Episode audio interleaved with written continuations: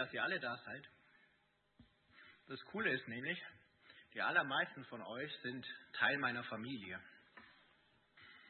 Es sind auch ein paar echte Teile meiner Familie heute Abend da, das ist auch cool. Aber eigentlich sind wir ja noch viel mehr und das finde ich viel besser. Und es ist ein Riesenprivileg, wenn wir hier gemeinsam Gott anbeten dürfen. Ja, so kleine Vorschau von dem, wie das mal im Himmel sein darf, wird. Ja. Und wer wäre ich ohne euch?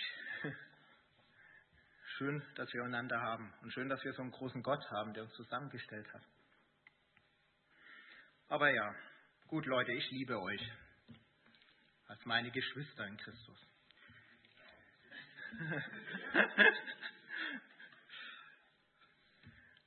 ja, romantisch heute Abend. Herr Kilian hat ja gleich schon angefangen. Manche gleich, manche gleich ganz entsetzt. Oh, hoffentlich hat er das vorher abgesprochen und so. Ne? Nein, mit der Liebe ist immer sowas. Und wenn man da was hat, dann muss man einfach davon erzählen. Und wenn es um die Liebe geht, dann sind wir immer sehr schnell bei Briefen und irgendwie Briefe, die wir bekommen. Und ich kann euch etwas sagen, wir haben heute Abend auch einen Brief bekommen. Der ist zwar schon ein bisschen älter, aber wir werden das schon hinfinden. Wir haben einen Brief bekommen im Advent, einen Adventsbrief. Und von dem bin ich eigentlich ziemlich begeistert und deswegen wollen wir uns mit dem heute Abend beschäftigen. Ist es ein Brief, der eigentlich eine, eine andere Gemeinde ursprünglich adressiert war.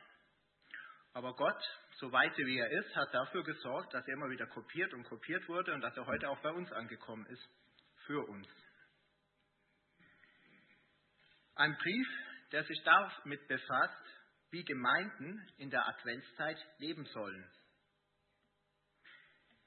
Die Adventszeit, die ich meine, das sind jetzt nicht unbedingt die vier Wochen vor Weihnachten, sondern die Adventszeit, in der wir als Christen immer stehen. Wir warten ja auf den zweiten Advent. Nicht der letzte Woche, sondern der, wo kommt, wenn Christus wiederkommt. Christus mit all seiner Macht, in all seiner Herrlichkeit. Ja, und diese Adventszeit zu Christi zweiten Kommen, die ist schon etwas länger. Und deswegen ist es besonders gut, dass Jesus uns da Briefe geschrieben hat für diese Zeit. Ja, der Brief war ursprünglich an eine andere Gemeinde adressiert und von anderen Gemeinden zu lernen ist eine gute Sache. Das ist wirklich eine sehr gute Sache. Ich meine, ich habe das selber auch schon gemerkt. Ne? Ich bin in Erding aufgewachsen, äh, habe dann in Gießen studiert und war hier und dort und habe EFG und FEG und AGB und ja, man könnte vielleicht so ein Rap da aufführen oder so. Alles so kennengelernt. Ach ja, LKG auch, Landeskirchliche Gemeinschaft. Ja, und überall dort durfte ich dazulernen und den Glauben auch wachsen. Und vieles Gute, das ich zum Beispiel in meiner Heimatgemeinde Erding hatte, das habe ich dann auch erst gemerkt, wo ich weg war. Na, so ist es ja leider manchmal. Und auch das eine oder andere, was ich immer selbstverständlich genommen habe, wo vielleicht nicht so toll war, ist mir dann auch so aufgefallen mit der Zeit. Also, und viele von euch haben vielleicht ähnliche Erfahrungen gemacht. Und wenn sie dann umgezogen sind und eine neue Gemeinde gesucht haben, wo sie hoffentlich verbindlich dazugehört haben, dort ihre Erfahrungen gemacht. Aber es ist, glaube ich, ganz gut, dass ich jetzt keinen Vortrag über Erfahrungen halte und über andere Gemeinden und wie ich die so toll einschätze und so und mit Plus und Minus, sondern dass wir einen Brief haben, wo Jesus selber zu einer Gemeinde spricht und ihr schreibt, was er an ihr gut findet und was schlecht. Es ist ein Brief ja, des Gründers der weltweiten Kirche, der weltweiten Gemeinde, ein Brief von Jesus Christus, der ja auch Gott ist. Und der kann uns bestimmt am besten sagen, ja, wie wir uns in der Adventszeit verhalten sollen und was gut und was schlecht an Gemeinden ist. Und dieser Brief steht in der Offenbarung, Offenbarung 2, 1 bis 7. Also alle Jugendlichen, die immer Offenbarung auf ihre Zettel schreiben, na, bei den Wunschlisten für die Themen und so in der Jugend, Heute kommt ihr ein bisschen auf eure Kosten. Wenn ihr danach nur Lust habt, bitte Bescheid sagen. also ja, Offenbarung 2, die Verse 1 bis 7. Ah, ihr bekommt noch was. Passt mal auf.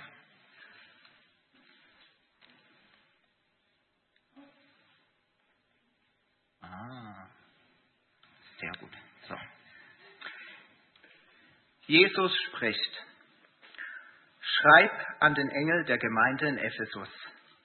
Der, der die sieben Sterne in seiner rechten Hand hält und zwischen den sieben goldenen Leuchtern umhergeht, lässt der Gemeinde sagen, ich weiß, wie du lebst und was du tust. Ich kenne deinen unermüdlichen Einsatz und dein tapferes Standhalten.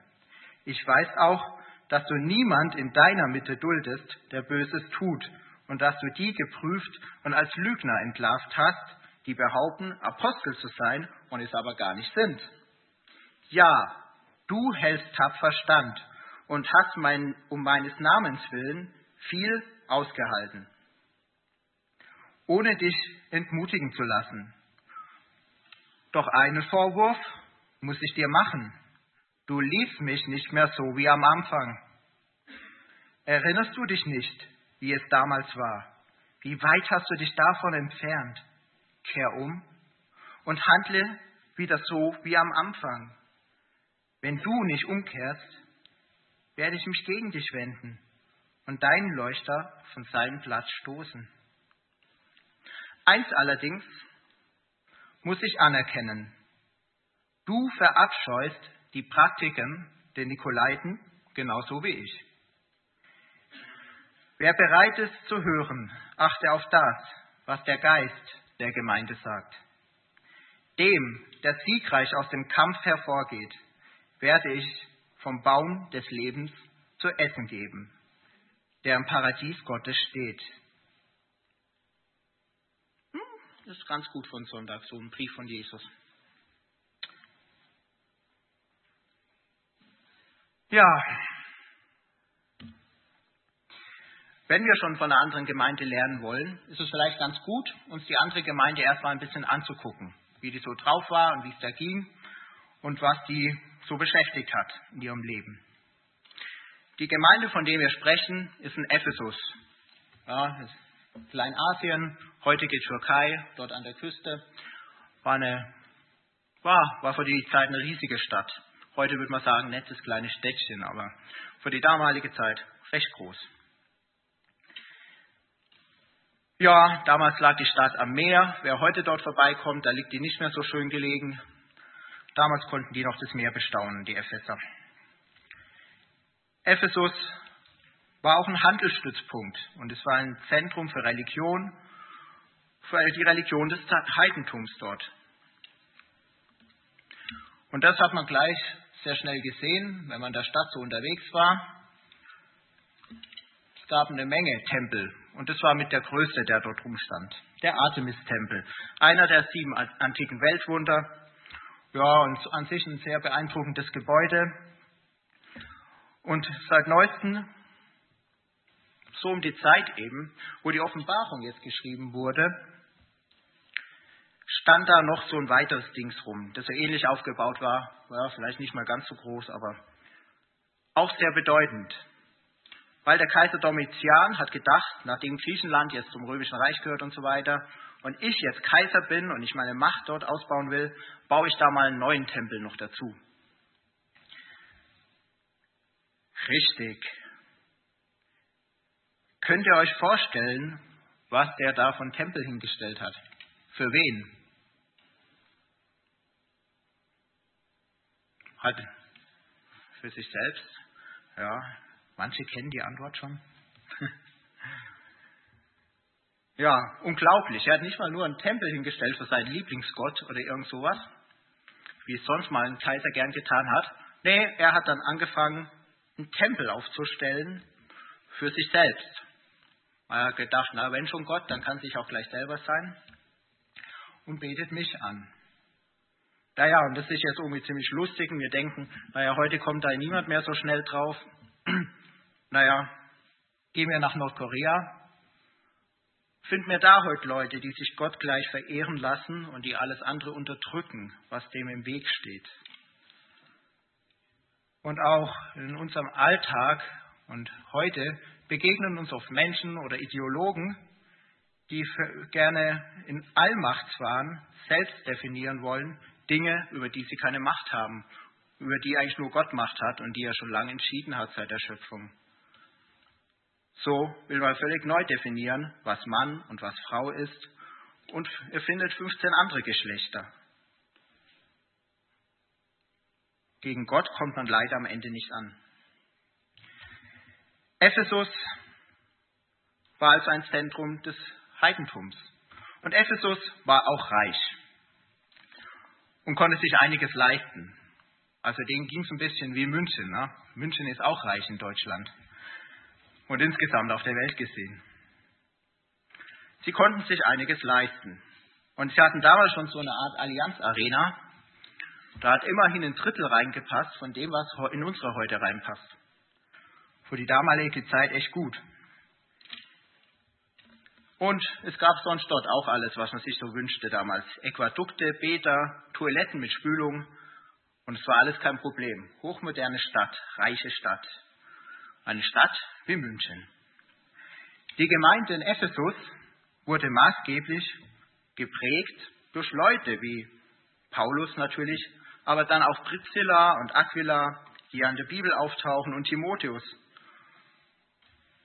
Und die haben alle eigentlich der Gemeinde ein gutes Fundament erstmal gelegt in diesem schwierigen Umfeld. Weil diese Gemeinde musste sich ja jetzt in diesem religiösen Wirtschaftszentrum behaupten. Ja, und ich weiß nicht, ob euch das an Weihnachten aufgefallen ist die haben damals schon was hinbekommen, das wir heute auch wieder schaffen. Sie haben nämlich es geschafft, Religion und Wirtschaft auch noch gewinnbringend zu vereinen. Und ich glaube, wenn wir am Weihnachten mal durch diese Haupteinkaufsmeile da laufen, dann merken wir, ja, wir waren da auch nicht untätig in der Hinsicht. Ein Christentum, das verflacht wurde und auf einige modische Botschaften reduziert, ja, wie habt einander lieb und Familie lieb haben und so weiter, hat sich dann verbunden mit Kommerz und Geld. Ja, und so wird oft ganz vergessen, um was es eigentlich geht an Weihnachten. Und dort, in dieser Stadt, war das ganz ähnlich. Wer die Bibel genau kennt, weiß, wie Paulus da ganz am Anfang schon mit kämpfen musste, na, wo er dann auf einmal von Jesus erzählt hat und die dann keine Götterstatuen mehr verkauft haben ähm, wo die dann auf einmal Panik bekommen haben von der Wirtschaftsseite her und gegen ihn vorgegangen sind. Und so hatte es die Gemeinde nicht immer leicht. Und diese Probleme gab es auch in der Zukunft der Gemeinde noch öfter. Und trotzdem ist diese Gemeinde in Ephesus über lange Jahre eigentlich die Vorbildsgemeinde, die wir finden im Neuen Testament. Das sieht man zum Beispiel an dem vielen Lob, das die Gemeinde im Epheserbrief kriegt. Das ist nochmal ein Brief an die Gemeinde, der noch länger ist, von Paulus. Und auch ähm, an unserem Brief heute sieht man eigentlich, dass sie erstmal ziemlich viel Lob bekommen.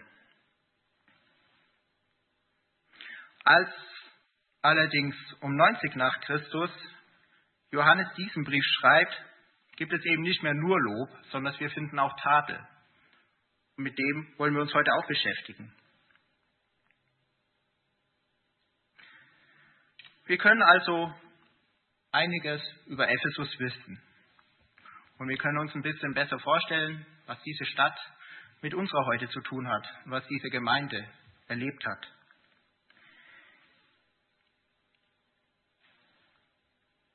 Und es ist gut, wenn wir einiges wissen können. Gerade wenn es um die Offenbarung geht, na, so das sogenannte Buch mit den sieben Siegeln, wo ja nicht immer alles so ganz einfach zu verstehen ist. Und schnell stolpert man über irgendwelche Formulierungen, die in diesem Brief dann doch irgendwie erstmal seltsam klingen für unsere heutigen Ohren. Und so lesen wir am Anfang vom Brief, in Offenbarung 2, Vers 1, Schreib an den Engel der in der Gemeinde, also nochmal, schreib an den Engel der Gemeinde in Ephesus. Diese Formulierung hat wahrscheinlich mehrere Bedeutungen. Ich gehe nach wie vor davon aus, dass hier tatsächlich ein konkreter Engel gemeint sein kann, der konkret als eine Art Wächter gedacht wird, der für die Gemeinde fungiert. Aber was ebenfalls ganz klar ist, diese Figur oder dieser Engel hat, nimmt eine Symbolfunktion ein. Eine Symbolfunktion, dass er als eine Person für die ganze Gemeinde steht. Weil es geht in der Gemeinde immer nicht nur um dich, natürlich auch, aber es geht auch um die ganze Gemeinde. Und hier wird ganz bewusst die ganze Gemeinde angesprochen.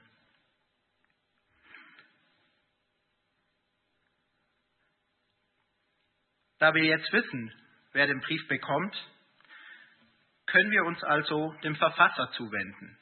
Klar, wir haben jetzt gleich am Anfang gemerkt, Jesus hat diesen Brief geschrieben. Und das ist auch ziemlich krass. Und trotzdem wird uns Jesus hier ganz besonders vorgestellt. Und es schadet nichts, wenn wir uns das nochmal angucken.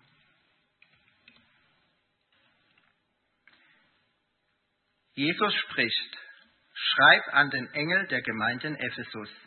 Der, der die sieben Sterne in seiner rechten Hand hält und zwischen den sieben goldenen Leuchtern umhergeht, lässt der Gemeinde sagen.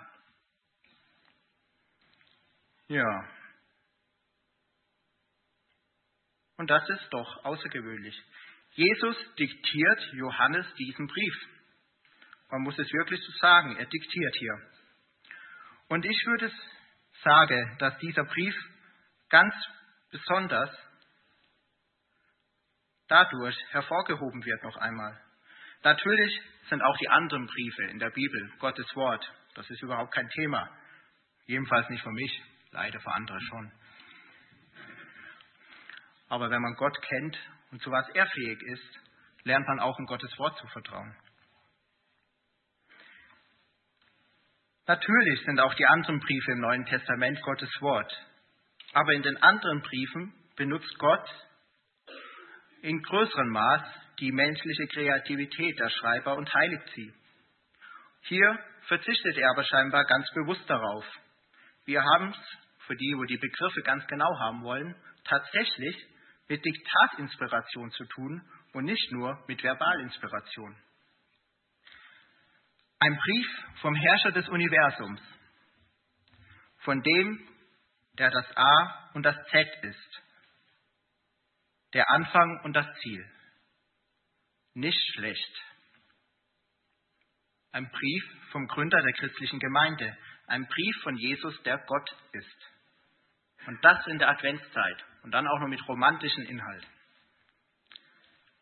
Interessant ist auch, wann Jesus diesen Brief diktiert. Er diktiert ihn nicht, als er noch auf der Erde ist, sondern er diktiert diesen Brief, als er bereits gestorben und auferstanden ist. Ist ein Brief vom auferstandenen Christus, der bereits bewiesen hat, dass er Herr über den Tod ist. Nun gut, es tauchen auf einmal immer so sieben Sterne auf und dann taucht so ein Leuchter auf und so weiter. Was hat es also nun mit den sieben Sternen und mit den sieben Leuchtern auf sich? Die stehen ja nicht zum, nur zum Spaß darum. Das Gute ist, dass wir in die Offenbarung 1.20 da schon mal eine Erklärung dafür bekommen, was nicht immer so leicht ist in der Offenbarung. Aber in Offenbarung 1.20 steht, ich will dir auch erklären, welches Geheimnis sich hinter den sieben Sternen verbirgt und was die sieben goldenen Leuchter bedeuten.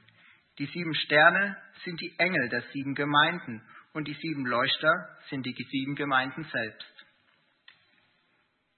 Also irgendwie, wenn man die Bibel kennt und das jüdische Denken damals, ist es ja schon sehr naheliegend, äh, die Leuchter, die man ja irgendwie mit Tempel verbindet und so weiter, dass man die symbolisch für die äh, Kirchen stehen lässt, für die Gemeinden. Dieser Leuchter im Jerusalemer Tempel und so, der ist ja doch recht bekannt. Jeder Leuchter stellt also eine der sieben Gemeinden dar, die von Jesus einen Brief erhalten. Und mit einer von diesen Gemeinden, mit Ephesus eben, beschäftigen wir uns heute. Ja, und Jesus wandelt mitten unter diesen sieben Leuchtern. Und das macht uns klar, Jesus ist uns immer ganz nahe, unmittelbar. Er ist nicht weit weg. Und er kennt uns und er ist bei uns, wie er versprochen hat. Ich bin bei euch alle Tage bis an der Weltende. Dann gibt es auch noch die sieben Sterne. Und auch die stellen uns Jesus vor. Nochmal etwas auf eine andere Art.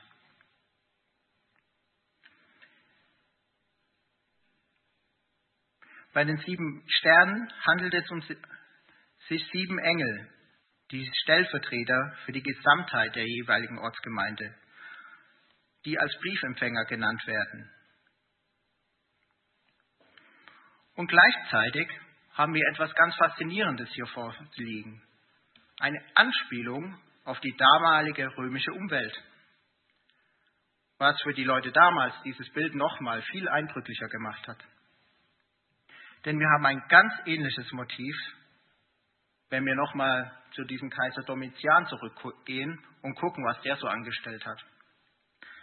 Der Kaiser Domitian, ja, war unter anderem zu, zuständig für die zweite größere Christenverfolgung, die es damals so gab. Und dieser Domitian hat nicht nur sich selbst als Gott verehrt, sondern er hat auch gemeint, na, wenn ich Gott bin, dann ist auch mein Sohnemann mal Gott. Und ich lasse da mal Münzen drucken, wo das drauf abgebildet ist. Ja, und so hat er Münzen prägen lassen von seinem Sohn und hat ihn so als vergöttlicht dargestellt, als jemand, ja, der der Siebengestirn irgend so eine Sternkonstellation, die für die Schöpfung zuständig war im Denken der Römer, in der Hand hält. Und diese Münzprägung war wohl recht bekannt in der damaligen Zeit und wurde überall verteilt. Und mit der Münze feierte der Kaiser, ja, sich selbst als Gott, aber am meisten auch seinen Sohn, der dummerweise schon früher gestorben war, aber den er jetzt ganz geschickt politisch da wieder gebraucht hat. Und Jesus sagt hier ganz bewusst, gibt hier ganz bewusst diese Spitze gegen diesen Kaiser Domitian und gegen seinen wahnsinnigen Selbstanspruch, den er als einfacher Mensch stellt und es hier mit Gott aufnehmen will. Jesus stellt sich mit diesem Bild auch ganz bewusst gegen den Kaiserkult der damaligen Zeit, indem er nämlich sagt, ich selbst bin der wahre Weltenherrscher und ganz besonders der Herrscher über die geistlichen und weltlichen Belange der Gemeinde. Auch heute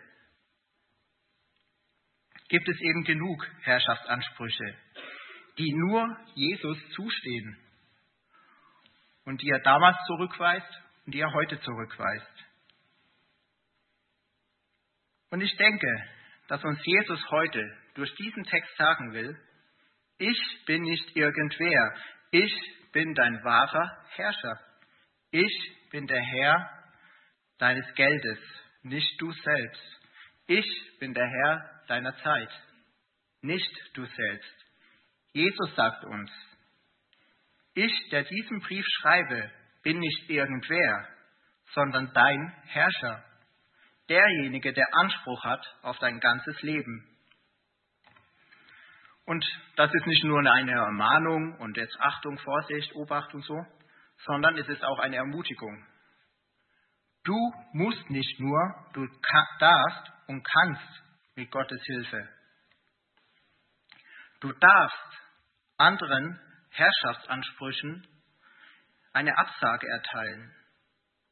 Damals wurden die Christen ermutigt, eine Absage zu erteilen, diesen Ab ja, abartigen Kaiserkult. Er ermutigte die Christen, sich dem Druck nicht zu beugen, den die Gesellschaft auf sie aufgeübt hat, sich dort gefälligst anzupassen. Und heute, auch heute warnt uns Jesus vor falschen Götzen, vom Geld, von der Jagd nach Geld, ja, von den Beziehungsvorstellungen, die heute Einzug halten. Und auch, wenn die Gesellschaft etwas anderes sagt und Druck auf dich macht, dich anzupassen, dürfen wir wissen, Jesus ist da. Und ich denke auch ganz konkret an Weihnachten. Dürfen wir das Wissen um Jesu Herrschaft als Anlass nehmen, uns von diesem Druck zu befreien, den irgendwie Werbung, Wirtschaft auf uns aufladen möchte. Ganz konkret an Weihnachten geht es nämlich nicht um Konsumdruck, der Druck zu immer größeren Geschenken und sich wieder irgendwie zu überbieten und sowas. Nein, es geht um Jesus und um ihn allein und zuerst. Und Jesus stellt sich uns hier vor als jemand, der eben nah ist bei der Gemeinde, als jemand, der unter den sieben Leuchtern wandelt und gleichzeitig als derjenige, der die sieben Sterne, die sieben Gemeinden in seiner Hand hat. Und wir sollten nicht vergessen, dass diese zwei Seiten immer zusammengehören. Jesus ist Liebe und er wandelt mitten unter uns. Und Jesus ist absolute Macht und Autorität und hat uns in der Hand. Nun, lasst uns angucken, wie Jesus die Gemeinde dort lobt und was es mit uns heute zu tun hat.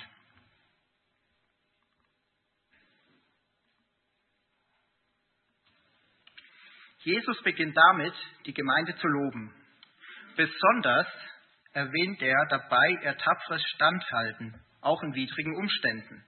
Und obwohl sie ständig eben gegen diese Wirtschaftsinteressen von damals und heidnisch-religiöse Vorstellungen ankämpfen musste und das Heidentum bestimmt stark verwurzelt war und das Glaubenssystem kein Interesse hatte, bald abzutreten und so weiter. Trotzdem, so sagt er, hat diese Gemeinde standgehalten. Sie ist uns in der Hinsicht ein riesiges Vorbild. Und auch in einem weiteren Punkt war Ephesus ein Vorbild, und zwar, wenn es um die Gemeindezucht geht.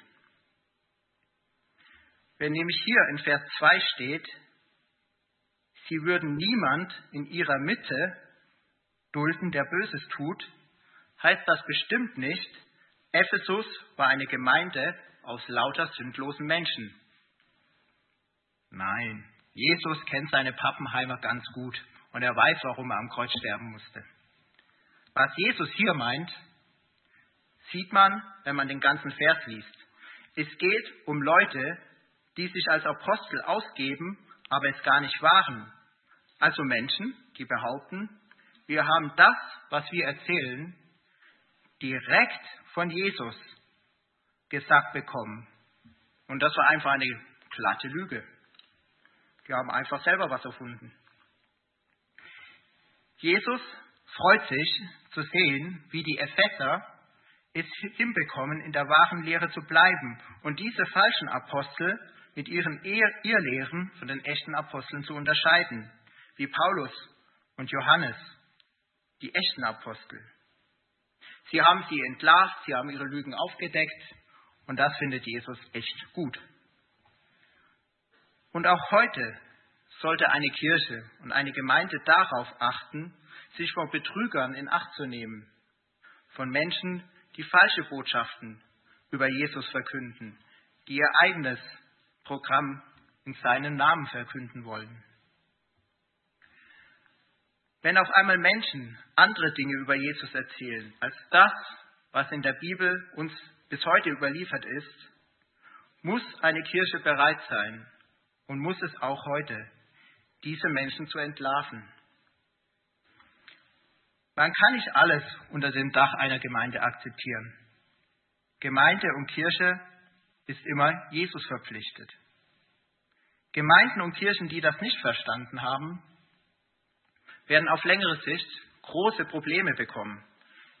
Gemeinden oder Kirchen, die keine klare Linie mehr vertreten, werden für eine Gesellschaft mit der Zeit unbrauchbar. Und das hat die Geschichte immer wieder erlebt. Und das Schlimme ist, wie wir in diesem Text sehen, diese Gemeinden werden nicht nur für die Gesellschaft unbrauchbar, in der sie sind, sondern sie werden auch für Jesus unbrauchbar. Und leider sehen wir auch das heute oft genug. Und das nicht nur in den Großkirchen, auch in Freikirchen kann das vorkommen, dass Gemeinden das Wesentliche aus dem Blick verlieren. Aber wisst ihr, eigentlich sind wir ja in dem Teil Lob und nicht in dem Teil Ermahnung, wenn ihr aufgepasst habt. Jetzt war ich aber schon wieder bei dem Teil Ermahnung auf einmal und habe das Lob und Ermahnung umgedreht.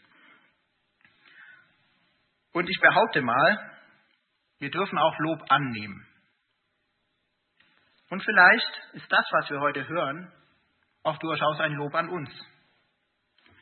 Von großen Irrlehren, die unsere Gemeinde bestimmen, sind wir, soweit ich das beurteilen kann, größtenteils verschont. Deswegen, wir dürfen uns von der Bibel auch mal loben lassen und ermutigen, wenn sie es dann tut. Es muss ja nicht immer Kritik sein. Ja, Ephesus, was lesen wir noch über sie? Sie sprachen sich aktuell ganz stark gegen die Praktiken der Nikolaiten aus. Und die Nikolaiten, soweit man das weiß, nahmen es wahrscheinlich nicht ganz so genau, wie viele Ehemänner und Ehefrauen man gerade so geheiratet hat und so, und ob sie überhaupt Ehemänner und Ehefrauen waren und so. Und auch den Götzendienst fanden sie irgendwie zwischendurch mal ganz akzeptabel. Also am Sonntag, am Sonntag Gott anbeten, unter der Woche da mal zum coolen Fest gehen, vielleicht mit Tempelprostitution oder so. Kann man ja alles kombinieren, dachten die sich. Und Jesus und die Epheser damals sagen, ja Leute, nicht richtig und bei weitem nicht alle zum Lot. Irgendwie habt ihr es nicht kapiert. Nun, ich bin auch ziemlich sicher, es gibt keine Nikolaiten in der FEG München Mitte, die man jetzt aus der Gemeinde aus, rauswerfen muss. Ich glaube, die sind wahrscheinlich sonst schon weg, wenn es die mal gab. Aber deswegen ist das vielleicht auch ein Lob an uns heute, wenn wir eben nicht alles zulassen und auch wenn wir solche nikolaitischen Praxen eben nicht zulassen. Aber auch gut, wenn ihr Nikolaiten trifft, dann sagt uns bitte Bescheid. Matthias will das auch ganz gern wissen. Der macht sich dann da auch Sorgen drum. Ähm, ja, aber jetzt zum Ernst zurück. Auch wenn es vielleicht keine Nikolaiten gibt heutzutage, gibt es aber doch auch unter uns nikolaitisch angehauchtes Verhalten, wie ich das nennen würde. Vielleicht so nach dem Motto, so, ich bin jugendlicher Christ und ich betrinke mich jetzt mal so richtig auf einer Party und das mit dem Nüchternsein in der Bibel und so, das nehme ich dann nicht so ernst. Ne? Ist ja wahrscheinlich nicht so gemeint oder so. Aber nee, also ist schon so gemeint, aber heute Abend nicht. Und es geht ja nur um meinen Körper. Und eigentlich weiß ich ja, dass ich da drüber stehe. Und irgendwann, wenn ich älter bin, dann lasse ich das auch. Nee, Leute, euer Körper gehört auch jetzt schon zu euch.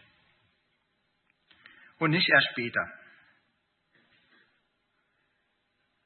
So ein Denken, ich stehe geistig darüber und deswegen kann ich es ja trotzdem machen, obwohl es Sünde ist, ist eigentlich wirklich völliger Quark. Nein, Jesus sagt hier auch, dass solches Verhalten Blödsinn ist. Und wenn man das ins Extrem treibt, natürlich erst recht. Und vielleicht gibt es auch einen anderen Bereich, wo dieses nikolaitische Verhalten sehr schnell Einzug hält. Und zwar dann, wenn es um Pornografie geht, die einen nicht loslässt, wo man immer wieder reinfällt und so weiter. Und man kann sich dann entweder entscheiden, gegen diese Sucht anzukämpfen oder sich eben anfangen einzureden, irgendwann bekomme ich einen neuen Körper, und jetzt, na, jetzt stehe ich da halt irgendwie so geistig drüber und ist jetzt halt so. Und ja, ich kämpfe jetzt gar nicht mehr. Nein. Jesus sagt auch so etwas. Ist nicht in Ordnung. Für was ist Jesus gestorben am Kreuz und für was hat er die Möglichkeit geschaffen, gegen Sünde anzukämpfen? Für was hat er dir die Möglichkeit gegeben, immer wieder um Vergebung zu bitten und umzukehren? Und dann immer wieder neu zu kämpfen, aus dieser Vergebung heraus, weil du nicht aufgeben musst. Wie es vielleicht vielen gibt, geht, die diese Vergebung nicht kennen in ihrem Leben. Und es ist klar, auch wenn man kämpft, verschwindet das meist nicht von heute auf morgen, wie andere Süchte auch. Aber wenn man es gar nicht probiert und dann behauptet, ich stehe da jetzt geistlich irgendwie drüber, ja, und nur mein Körper tut das und eigentlich bin ich das gar nicht und so. Richtig? Nein, falsch. Aber richtig, liebe Gemeinde in Ephesus, manches geht nicht. Das habt ihr ganz richtig erkannt. Und ja, Jesus kritisiert nicht immer, er lobt durchaus auch mal. Man kann aber nicht nur durch Lob lernen und sich darüber freuen, dass man mal gelobt wird. Die Stärken einer Gemeinde erkennt man auch daran, an ihren Schwächen, was uns als Deutsche oft äh, leichter fällt, sie zu finden. Ne? Okay, aber zum Thema, also die Schwächen der Gemeinde in Ephesus.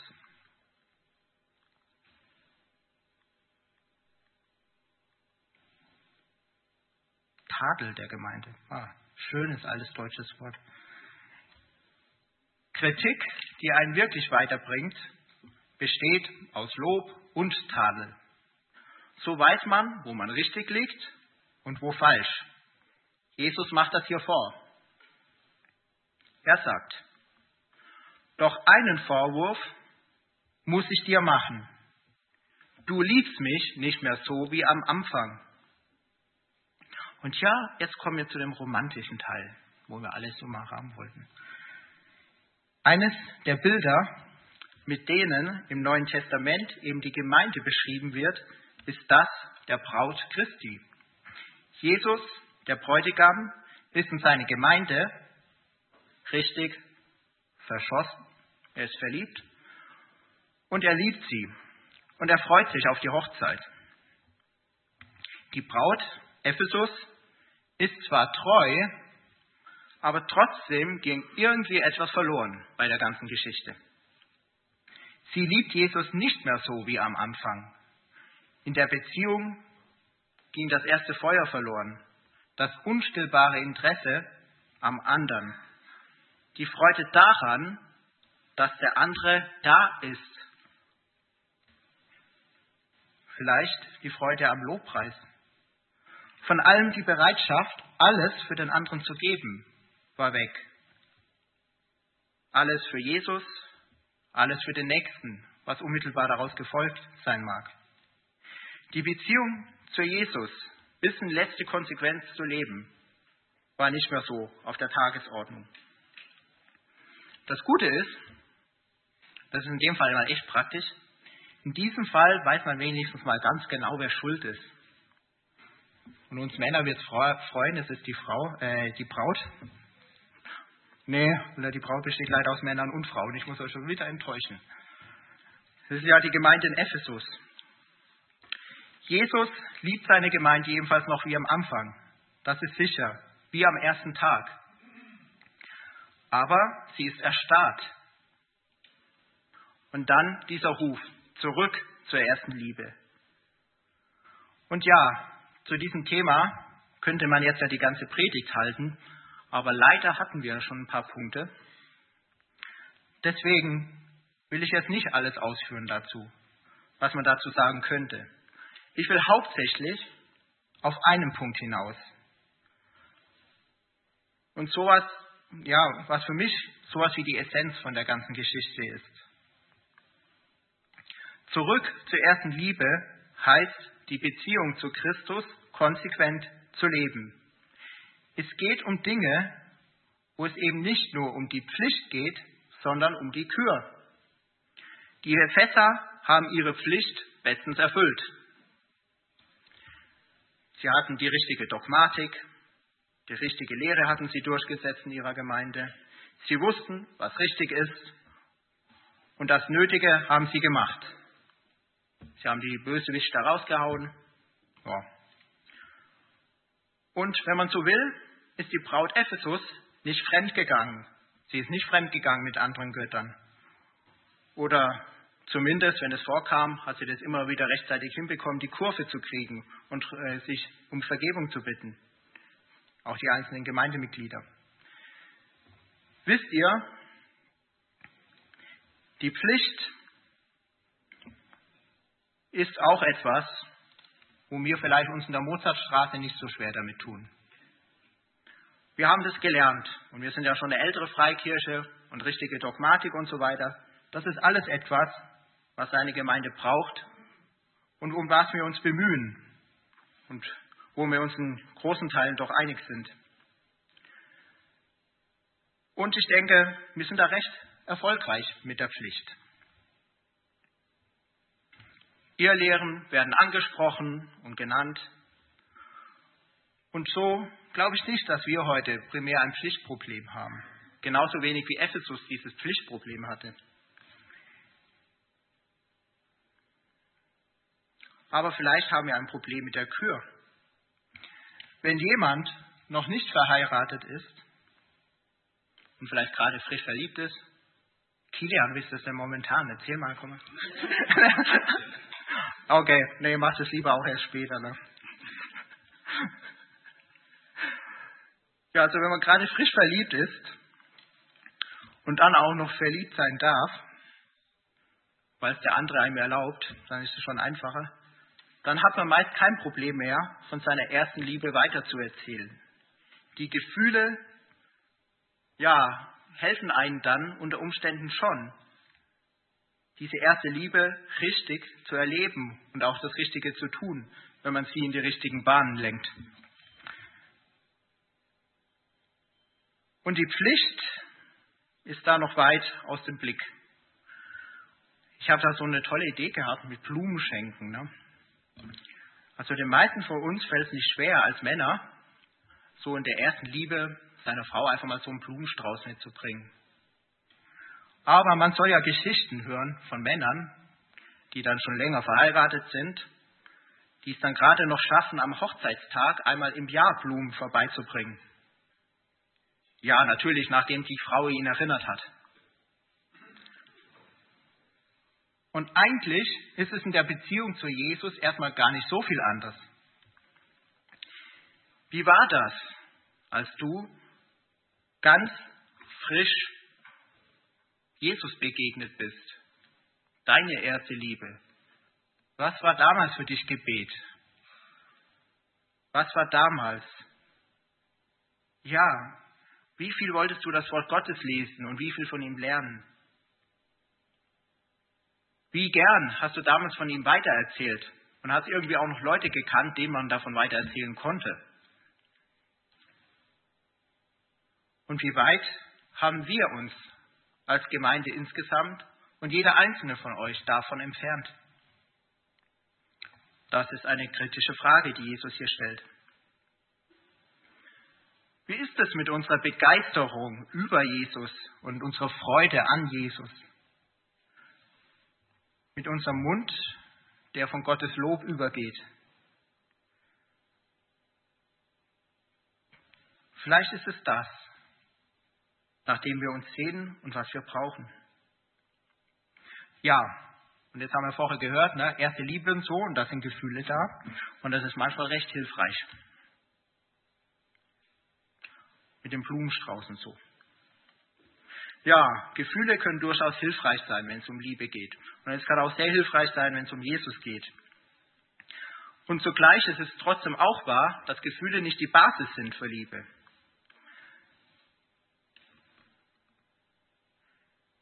zur Konsequenz und zur Liebe. So viel steht fest. Auch heute in der Postmoderne und auch heute, wenn Leute meinen, es ist nicht mehr so, ist es immer noch so, man kann sich für Liebe entscheiden. Und wir als Christen können das, weil Gott uns als Christ die Möglichkeit dazu gegeben hat.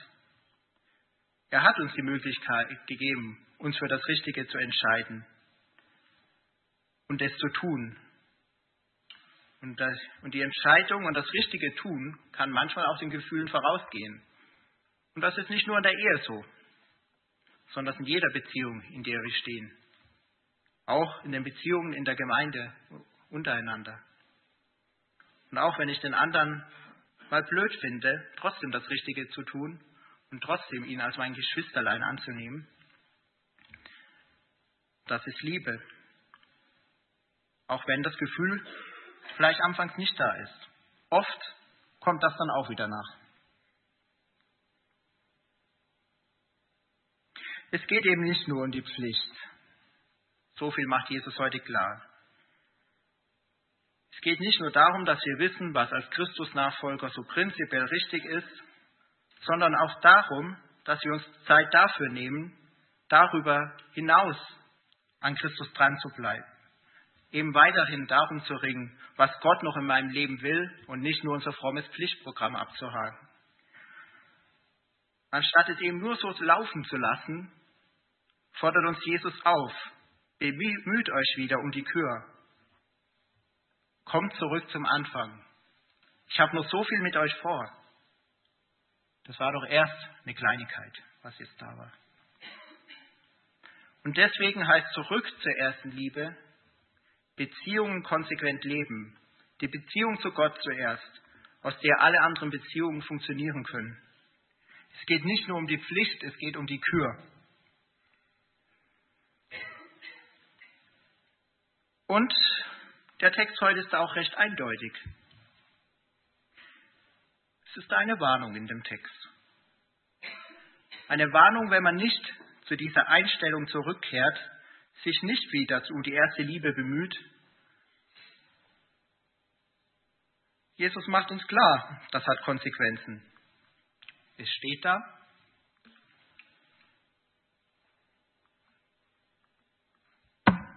Entschuldigung. Wenn du nicht umkehrst, werde ich mich gegen dich wenden und deinen Leuchter von seinem Platz stoßen. Oh, das hört sich echt böse an. Naja, also erstmal eine kleine Beruhigung für jeden, der das jetzt falsch verstanden hat. Es geht hier nicht zuerst um die Rettung des Einzelnen oder dass jemand jetzt sein Heil verliert und dass, wenn der Jesus nicht so toll liebt wie am Anfang, dass er dann gleich ja, in der Hölle handelt und es mit dem Himmel war es dann gewesen und so. Nein, es geht ja ganz konkret um einen Leuchter, um eine Ortsgemeinde. Wir haben ja gehört, ein Leuchter steht stellvertretend für die ganze Ortsgemeinde. Und es geht hier um eine Gemeinde, in der sich das Erkalten der Liebe immer mehr durchsetzt und wo es immer mehr zum Massenphänomen wird. Wo es sich immer so das Erkalten der Liebe immer mehr aufschaukelt und es immer mehr Eiszapfen in den Reihen werden. Um so eine Gemeinde geht es, wo die Begeisterung für Jesus abhanden gekommen ist, wo sie gänzlich verschwunden sein mag am Ende. Und da sagt Jesus, lieber verzichte ich auf so einen Leuchter, als diese Halbherzigkeit ewig zu akzeptieren. Er wendet sich gegen sie, wie wir lesen. Und wieso tut Jesus das? Damit sie ihre falschen Wege erkennen und umkehren. Und wenn das auch nichts bringt, dann eben wird die Gemeinde aufgelöst. Die Gemeinde in Ephesus erlebt die nächsten Jahrhunderte wechselhafte Zeiten, nachdem sie den Brief bekommen hat. Und wir wissen, irgendwann hat diese Gemeinde aufgehört zu existieren. Ja, ist noch gar nicht so lange her, ja, vor zwei, zwei Jahrhunderte so in etwa. Und wir können da jetzt nicht im Einzelfall nachprüfen, an was das genau gelegen hat. Und es waren sicherlich auch politische Sachen mit dabei und so fort. Und wir haben jetzt sicher kein, keine Erklärung für alle Gemeinden aller Zeiten, die jemals irgendwie eingegangen sind. Und vielleicht auch keine Erklärung für Ephesus selber. Aber es gibt genug Gemeinden, wo das die Wahrheit ist und wo das das Ende bedeutet hat, das Fehlen der Liebe. Ja, und Geschichte ist nicht nur da, um sich darüber zu ärgern und sie auswendig zu lernen zu müssen, sondern um sie nicht zu wiederholen. Und auch deswegen sollten wir das ernst nehmen und uns vornehmen, das nicht zu wiederholen Und das fängt bei jedem Einzelnen von euch an, wie er zu Jesus steht. Weil jeder Einzelne von euch macht in der Gesamtheit die Gemeinde aus.